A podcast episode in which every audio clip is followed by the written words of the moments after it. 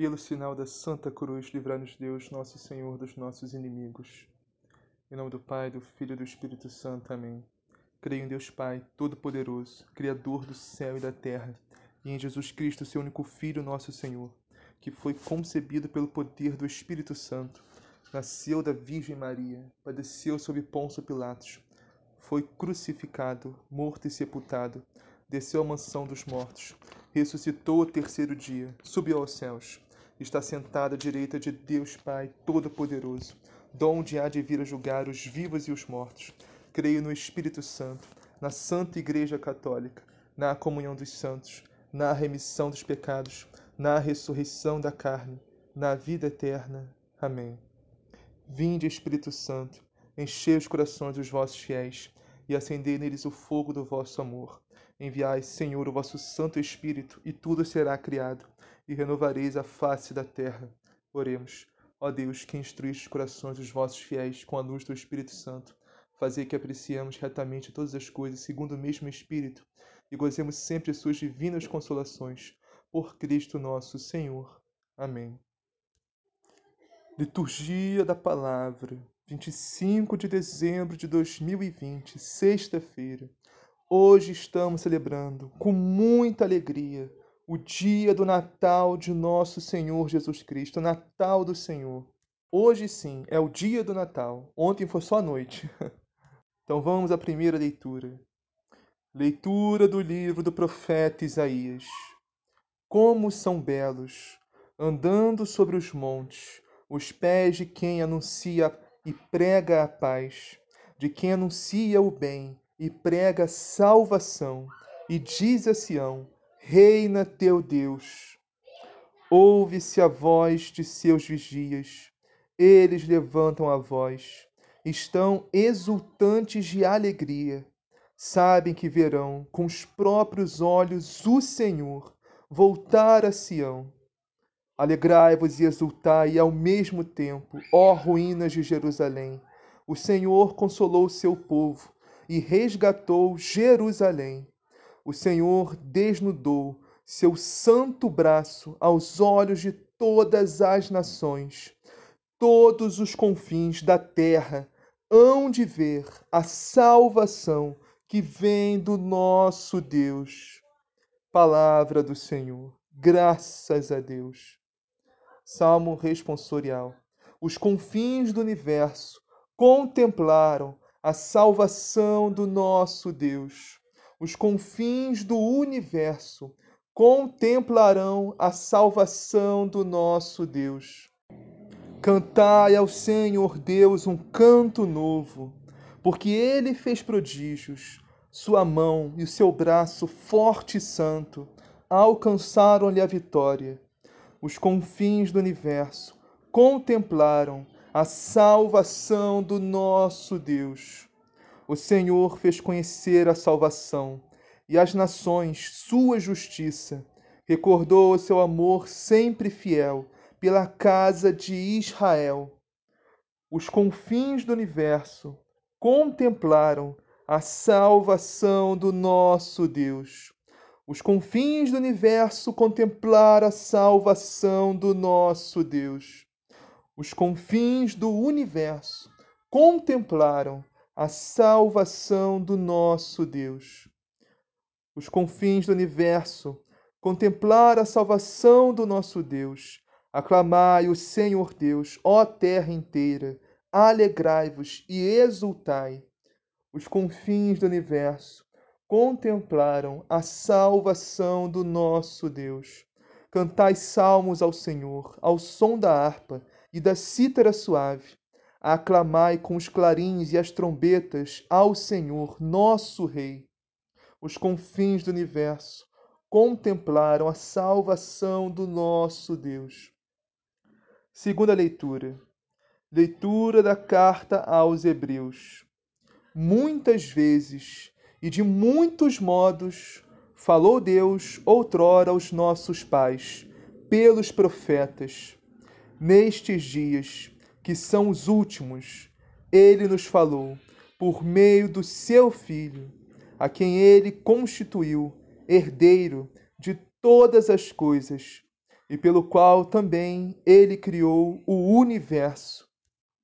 Este é o esplendor da glória do Pai, a expressão do seu ser. Ele sustenta o universo com o poder de Sua palavra, tendo feito a purificação dos pecados. Ele sentou-se à direita da majestade divina, nas alturas. Ele foi colocado tanto acima dos anjos, quanto o nome que ele herdou supera o nome deles.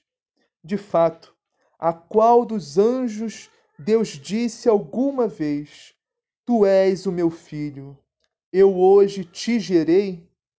Ou ainda, eu serei para ele um pai, e ele será para mim um filho? Mas, quando fez entrar o primogênito no mundo, Deus diz: Todos os anjos devem adorá-lo. Palavra do Senhor. Graças a Deus. Anúncio do Evangelho. O Senhor esteja convosco. Ele está no meio de nós. Proclamação do Evangelho de Jesus Cristo segundo João. Glória a vós, Senhor. No princípio era a palavra, e a palavra estava com Deus e a palavra era Deus. Ela estava no princípio com Deus. Tudo foi feito por meio dela, e sem ela nada foi feito de tudo que foi feito. Nela havia vida, e a vida era a luz dos homens, e a luz brilha nas trevas, e as trevas não a dominaram. Houve um homem enviado por Deus, chamado João. Este veio como testemunha, para dar testemunho da luz, para que todos viessem a crer por meio dele. Não era luz, mas devia dar testemunho da luz. Ela era a luz verdadeira, que vindo ao mundo, a todos ilumina. Estava no mundo e o mundo foi feito por meio dela, mas o mundo não a conheceu. Veio para o que era seu, mas os seus não a receberam. A quantos, porém, a receberam, deu-lhes poder de se tornarem filhos de Deus, os que creem em seu nome, que foram gerados não do sangue, nem da vontade da carne, nem da vontade do homem, mas de Deus.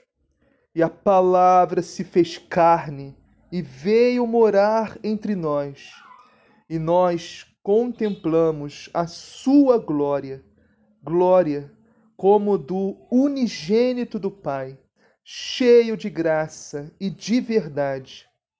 João dá testemunho dele e proclama foi dele que eu disse: O que vem depois de mim está à minha frente, porque existia antes de mim. De sua plenitude, todos nós recebemos. E graça sobre graça, pois foi a lei dada por meio de Moisés. A graça e a verdade vieram por Jesus Cristo. A Deus ninguém jamais viu. O Deus unigênito, que está na intimidade do Pai, foi quem o revelou. Palavra da salvação. Glória a vós, Senhor. Vamos iniciar a meditação de hoje na primeira leitura. Isaías, capítulo 52, versículos 7 a 10, que diz assim: Como são belos andando sobre os montes os pés de quem anuncia a, e prega a paz, de quem anuncia o bem e prega a salvação, e diz a Sião, reina teu Deus, ou seja, quem prega a paz, anuncia a salvação e diz, reina teu Deus. São belos os pés, dando sobre os montes, ou seja, está falando de nosso Senhor Jesus Cristo, que veio para pregar a paz e anunciar a salvação que vem de Deus, e dizer que Deus reina.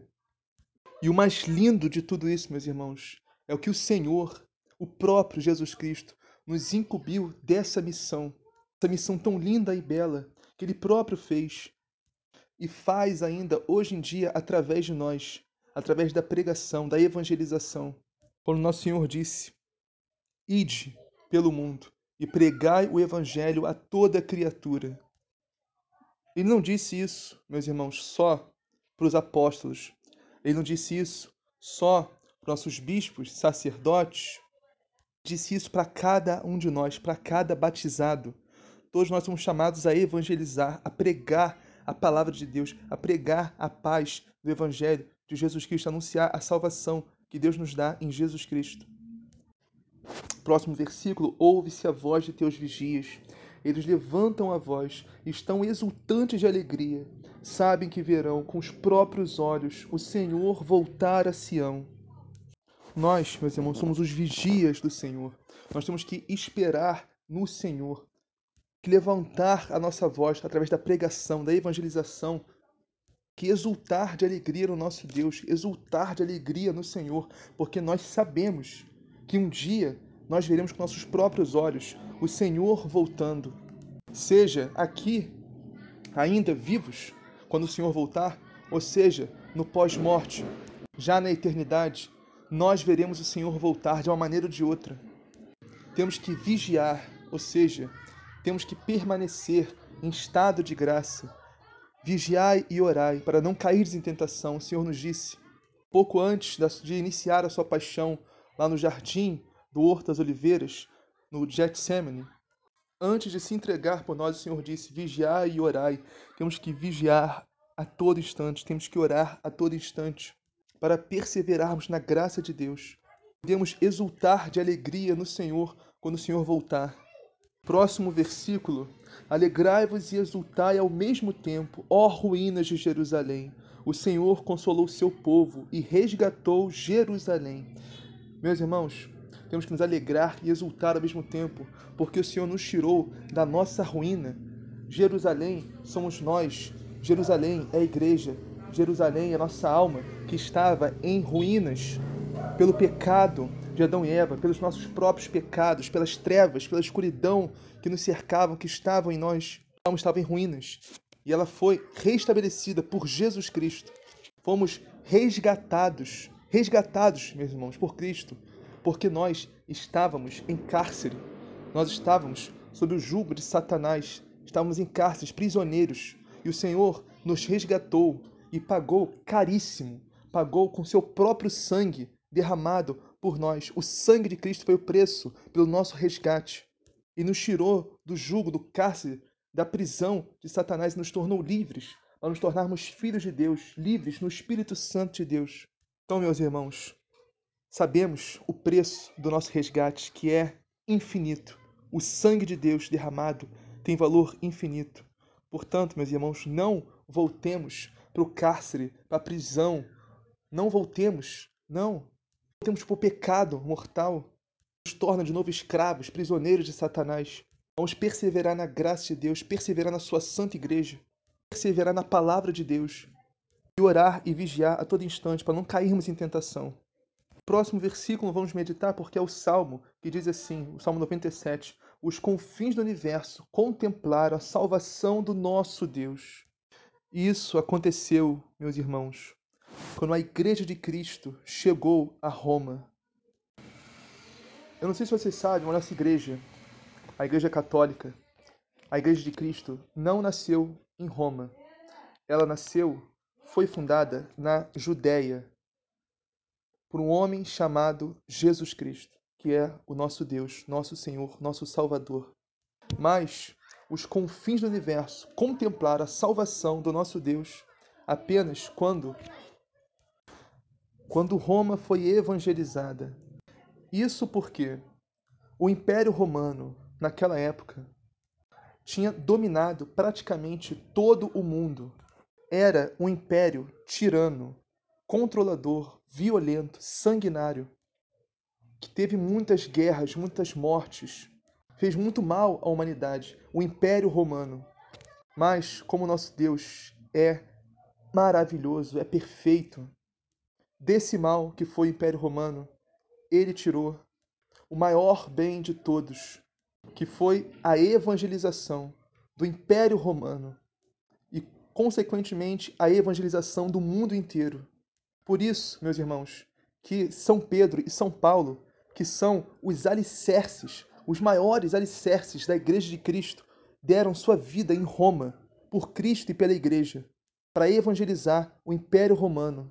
Consequentemente, evangelizando Roma, evangelizando o Império Romano, toda, todos os países, regiões sob domínio de Roma seriam evangelizados. Foi exatamente isso que aconteceu. Não foi da noite para o dia, foi demorado um tempo, alguns séculos, mas a glória de Deus foi manifestada, os confins do universo contemplaram a salvação do nosso Deus. Isso também, meus irmãos, depois de muito sangue, muitos mártires que deram sua vida por Cristo e pela Igreja. A Igreja Católica, a Igreja de Cristo é fundada sobre o sangue dos mártires. Então, meus irmãos, do maior mal de todos que já existiu na humanidade, o maior império que foi o Império Romano, Deus tirou o maior bem de todos, que é a evangelização, o cristianismo. Por isso que a nossa igreja é católica, apostólica, romana. Católica significa universal, ou seja, é do mundo inteiro. Apostólica, que vem dos apóstolos. E romana, que vem de Roma. Embora não tenha sido fundada em Roma. Foi Roma que expandiu o cristianismo, expandiu a igreja de Cristo. Vamos meditar agora a segunda leitura, que hoje está em Hebreus, capítulo 1, versículos 1 a 6 e diz assim: Muitas vezes e de muitos modos falou Deus outrora aos nossos pais, pelos profetas. Meus irmãos, toda a palavra de Deus no Antigo Testamento é Deus que nos fala através dos seus santos profetas. E tanto do Antigo quanto do Novo Testamento, a palavra de Deus não fica defasada obsoleta ou perde a utilidade. Não podemos agora dizer que só o que vale é o Novo Testamento, o Antigo não vale mais. Não, isso é errado. Não podemos criar essa divisão como se o Deus do Antigo Testamento não fosse o Deus do Novo Testamento. E é, meus irmãos, é o mesmo Deus, porque Deus é imutável.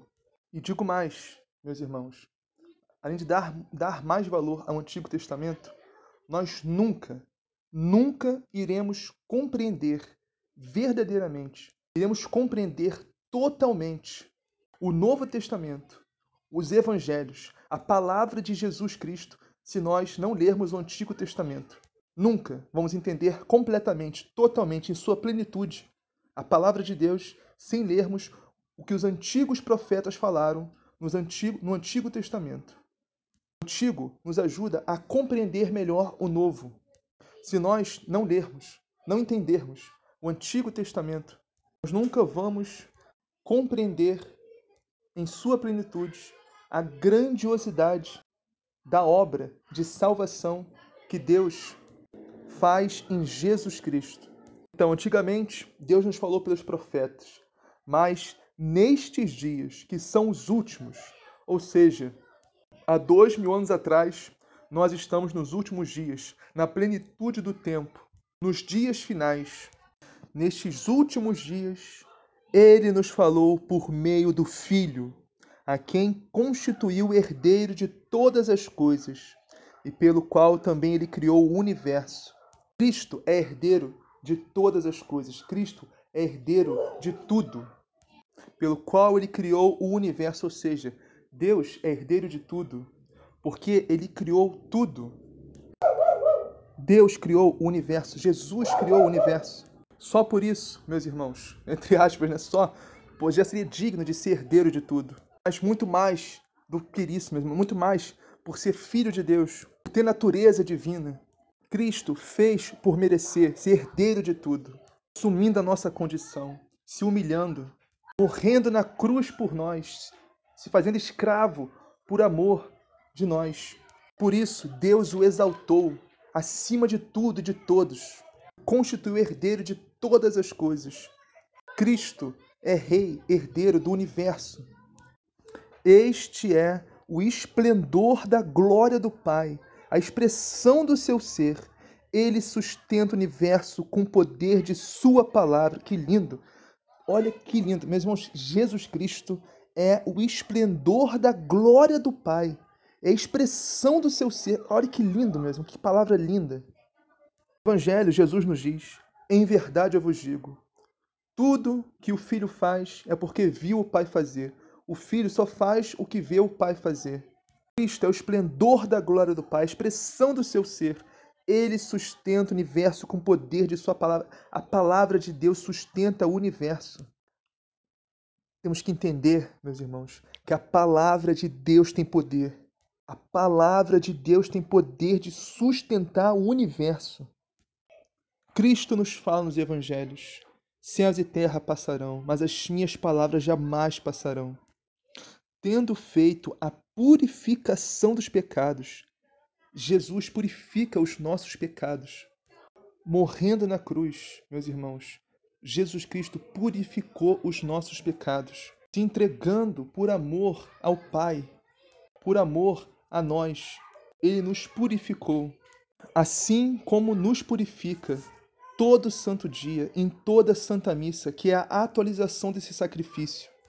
E diz aqui que ele sentou-se à direita da majestade divina nas alturas. Jesus Cristo está à direita de Deus Pai donde há de vir a julgar os vivos e os mortos. Próximo versículo. Ele foi colocado tanto acima dos anjos, quanto o nome que ele herdou supera o nome deles. Os próximos versículos podem parecer estranhos, porque para a gente pode parecer óbvio, né? Que Jesus está acima dos anjos. O nome de Jesus está acima do nome dos anjos. Mas temos que recordar que a carta de Hebreus que estamos lendo aqui, que é atribuída a São Paulo, embora não se saiba ao certo quem escreveu. Essa carta foi criada no intuito de evangelizar o povo judeu. O povo que, embora sendo herdeiro das promessas, sendo o povo primogênito de Deus, não acreditavam em Jesus Cristo. Então, a carta de Hebreus foi criada com esse intuito, né, claro, de evangelizar todos nós, mas em específico, em especial, o povo judeu. O povo começava a se pensar, a se questionar, o povo judeu. Ah, não, Jesus pode ter sido um anjo que Deus enviou para nos mostrar, o caminho, né? Ele não é o filho de Deus, ele não é Deus. Não, esses versículos explicam isso. Jesus Cristo está acima dos anjos. O nome de Jesus está acima do nome dos anjos. De fato, a qual dos anjos Deus disse alguma vez: Tu és o meu filho, eu hoje te gerei. Ou ainda, eu serei para ele um pai, e ele será para mim um filho. Mas, quando faz entrar o primogênito no mundo, Deus diz: Todos os anjos devem adorá-lo. Jesus Cristo é o primogênito. Lembra que a gente meditou ontem, dia 24? Maria deu à luz o seu primogênito. Essa primogenitura não quer dizer que Nossa Senhora teve outros filhos, que Deus teve outros filhos. Absolutamente não. Sim, que Jesus Cristo é o primogênito de toda criatura, primogênito de tudo. Foi criado, porque ele que criou todas as coisas. Ele é o primogênito do universo. Antes do universo existir, Jesus Cristo já existia. A gente vai meditar também no Evangelho agora. João, capítulo 1, versículos 1 a 18, que diz assim: No princípio era a palavra, e a palavra estava com Deus. A palavra era Deus.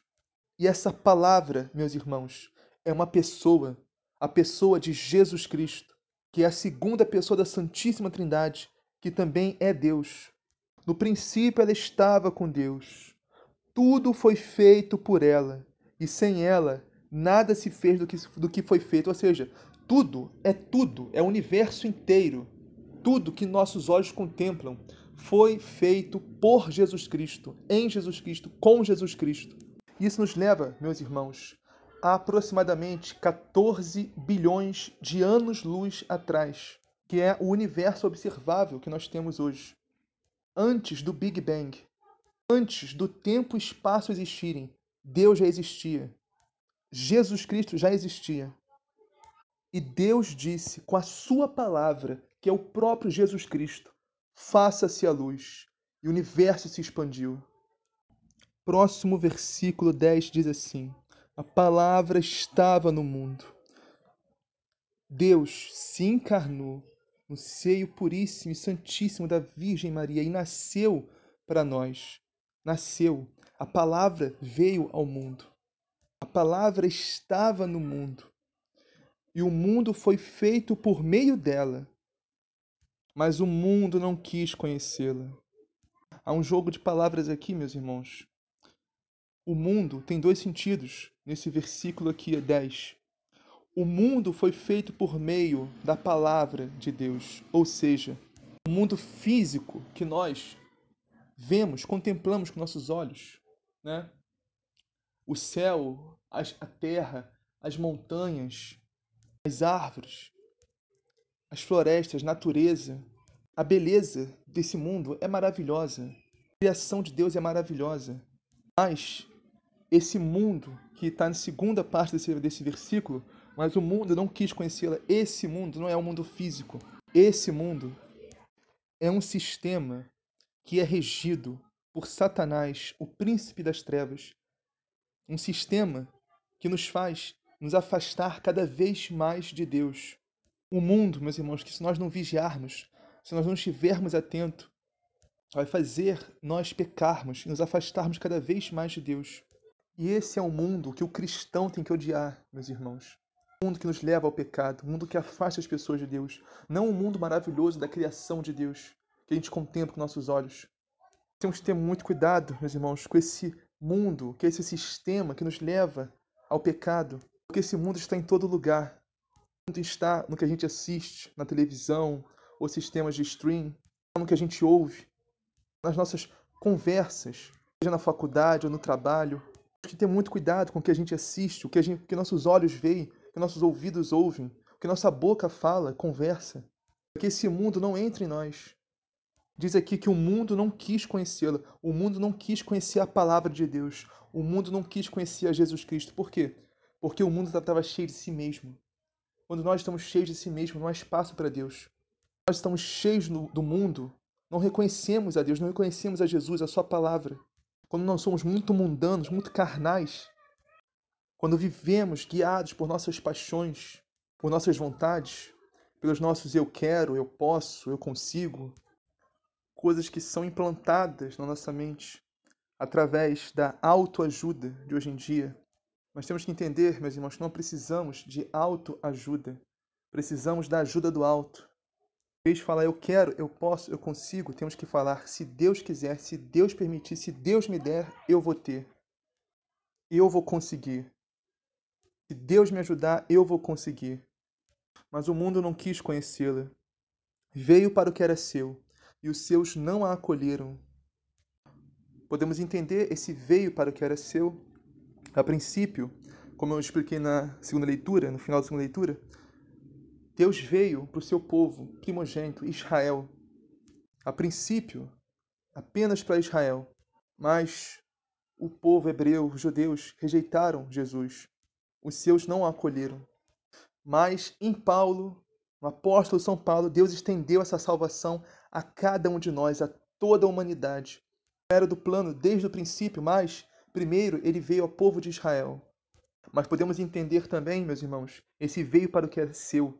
Cada um de nós pertencemos a Deus, pertencemos a Cristo, porque fomos criados por Cristo. Cada um de nós somos criaturas, fomos criados por Deus. De toda a humanidade, só tem um que não é criatura, que é Criador, que é Jesus Cristo, que foi gerado, não criado. Como diz a carta dos Hebreus: Tu és meu filho, eu hoje te gerei. Então, todos nós pertencemos a Cristo, todos nós somos de Cristo, cada um de nós. Não só o povo de Israel, mas cada um de nós pertencemos a Deus. Quando nós rejeitamos a Jesus, rejeitamos a Sua palavra e não acolhemos a Jesus, nós estamos sendo regidos pelo mundo, que é regido por Satanás, que é o príncipe das trevas nós dizemos não a Deus, não a Jesus, rejeitamos a Sua palavra, que é o próprio Jesus Cristo. Continuando, mas a todos que a receberam, deu-lhes capacidade de se tornarem filhos de Deus, isto é, os que acreditam em seu nome, ou seja, aqueles que acreditam no nome de Jesus, recebem a capacidade de se tornarem filhos de Deus, co-herdeiros do céu em Jesus Cristo, que é herdeiro de tudo. Em Jesus Cristo, nós somos filhos adotivos de Deus e co-herdeiros do céu e de tudo que pertence a Cristo. Pois eles não nasceram do sangue, nem da vontade da carne, nem da vontade do homem, mas de Deus mesmo. Ou seja, somos renascidos no Espírito Santo de Deus. Nascemos da água e do Espírito. Não nascemos da carne, do sangue, do homem, mas sim de Deus. Batizados no fogo do Espírito Santo de Deus. E assim conhecemos a Jesus Cristo. Um encontro pessoal com Jesus Cristo. Um encontro pessoal com Cristo. Conhecer a Deus, conhecer a Jesus, nos dá esse batismo do Espírito Santo. Renascemos, não da carne, mas do Espírito. E a palavra de Deus se fez carne e habitou entre nós. O Verbo, o Logos, Jesus Cristo, que é a palavra de Deus, que é uma pessoa, segunda pessoa da Santíssima Trindade. A palavra de Deus é Jesus Cristo. Portanto, meus irmãos, não podemos diminuir Deus, não podemos reduzir Jesus a um livro, que no caso é a Bíblia. Sim, por mais sagrado que seja, a Bíblia é sagrada. A Bíblia é a palavra de Deus. Mas a palavra de Deus não é só a Bíblia. A palavra de Deus é uma pessoa. O Logos, o Verbo eterno, é Jesus Cristo. Repetindo para fixar bem isso. Sim, a Bíblia é a palavra de Deus. Todos os 73 livros é a palavra de Deus. Mas a palavra de Deus não é só a Bíblia. A palavra de Deus é o Verbo, é o Logos, é Jesus Cristo que se encarnou, que veio a nós, que habitou entre nós, está presente entre nós até hoje, em corpo, sangue, alma e divindade, através das espécimes eucarísticas, do Santíssimo Sacramento de Amor. Portanto, meus irmãos, não podemos fazer da Bíblia um Deus. A nossa Bíblia não é Deus. A nossa Bíblia, o nosso Deus é Jesus Cristo. A Bíblia é um instrumento que Deus nos dá para chegarmos a Ele. Agora no versículo 17: Pois por meio de Moisés foi dada a lei, mas a graça e a verdade nos chegaram através de Jesus Cristo, ou seja, por Moisés, Deus nos entregou a sua lei, ou seja, os mandamentos. Mas nós, meus irmãos, sendo criaturas tão miseráveis, tão falhas, tão pecadoras, a lei não era suficiente para nós, para nós conhecermos a Deus, para nós obedecermos e amarmos a Deus. Seja, ou seja, é um processo. Primeiro temos que conhecer a Deus. Aí, conhecendo, vamos amá-lo. E amando, vamos obedecer a sua lei, a sua palavra. Por isso, meus irmãos, só a lei por si só não era suficiente para o nosso coração duro, imperdenido, nosso coração de pedra, a lei não era suficiente. Isso que nosso Senhor nos fala. Por meio de Moisés foi dada a lei, mas a graça e a verdade nos chegaram através de Jesus Cristo, ou seja, é pela graça de Deus, a verdade que é o próprio Jesus Cristo, o caminho, a verdade e a vida, que nós temos a capacidade de conhecer a Deus, de amar a Deus e de obedecê-lo. Aí sim, de viver a sua lei, viver os seus mandamentos, viver a sua palavra, através da graça que vem de Jesus Cristo, da graça santificante que habita em nós, do Espírito Santo de Deus que habita em nós, que faz o nosso coração de pedra se tornar um coração de carne, um coração pulsante de amor a Deus. Sem a graça de Deus, meus irmãos, sem a graça de Deus não é possível para nós obedecermos. Sem a graça de Deus não é possível para nós Primeiro, conhecermos a Deus. E após conhecê-lo, amá-lo. E após amá-lo, obedecer a sua lei, os seus mandamentos, a sua palavra. Porque, meus irmãos, não é possível amar aquilo a quem não se conhece. Não é possível obedecer a quem não se ama. Só através do amor que a graça de Jesus Cristo nos dá, nós temos a capacidade de obedecer a Deus e os seus mandamentos a sua lei. E para finalizar, a Deus ninguém jamais viu, mas o unigênito de Deus, que está na intimidade do Pai, ele nos deu a conhecer. Olha que lindo esse versículo. O unigênito, ou seja, unigênito significa único e primogênito. É a junção de único com primogênito, unigênito. Porque Jesus Cristo é o primeiro e o único Filho de Deus e Filho de Nossa Senhora também. a Deus ninguém jamais viu. Ou seja, se nós lemos o Antigo Testamento, podemos ler lá né, que Moisés falava diretamente com Deus. A palavra nos fala. Moisés contemplava a face do Senhor. Mas na verdade, não era diretamente com Deus que Moisés falava. Que por causa do pecado de Adão e Eva, nós tínhamos um muro que nos separava de Deus. Deus estava inacessível a nós. Então, era impossível para Moisés falar diretamente com Deus. Então, Deus enviava o seu anjo a Moisés. E através do anjo, Deus falava com Moisés. A palavra nos diz, o Evangelho, a Deus ninguém jamais viu, ou seja, nem Moisés viu a Deus, nem Moisés, nem ninguém. Mas o unigênito de Deus, que está na intimidade do Pai, nosso Senhor Jesus Cristo, que é a segunda pessoa da Santíssima Trindade, que vivia eternamente na intimidade do Pai, contemplava o Pai face a face, junto com o Espírito Santo, na Santíssima Trindade, na união consubstancial. E assim, assumindo, assumindo a missão de nos salvar, desceu dos céus, se encarnou, nasceu, nos deu a conhecer o Pai. intimidade do Pai, olha que profundo isso. Mas aí podem me perguntar, como que Jesus nos deu a conhecer o Pai? Onde isso está escrito na Escritura, no Evangelho? Onde que Deus mostra o Pai? Quando Tomé pergunta a Jesus, Mestre, mostra-nos o Pai. Perdão, agora não lembro se é Tomé ou se é Tiago, acho que é Tiago que pergunta.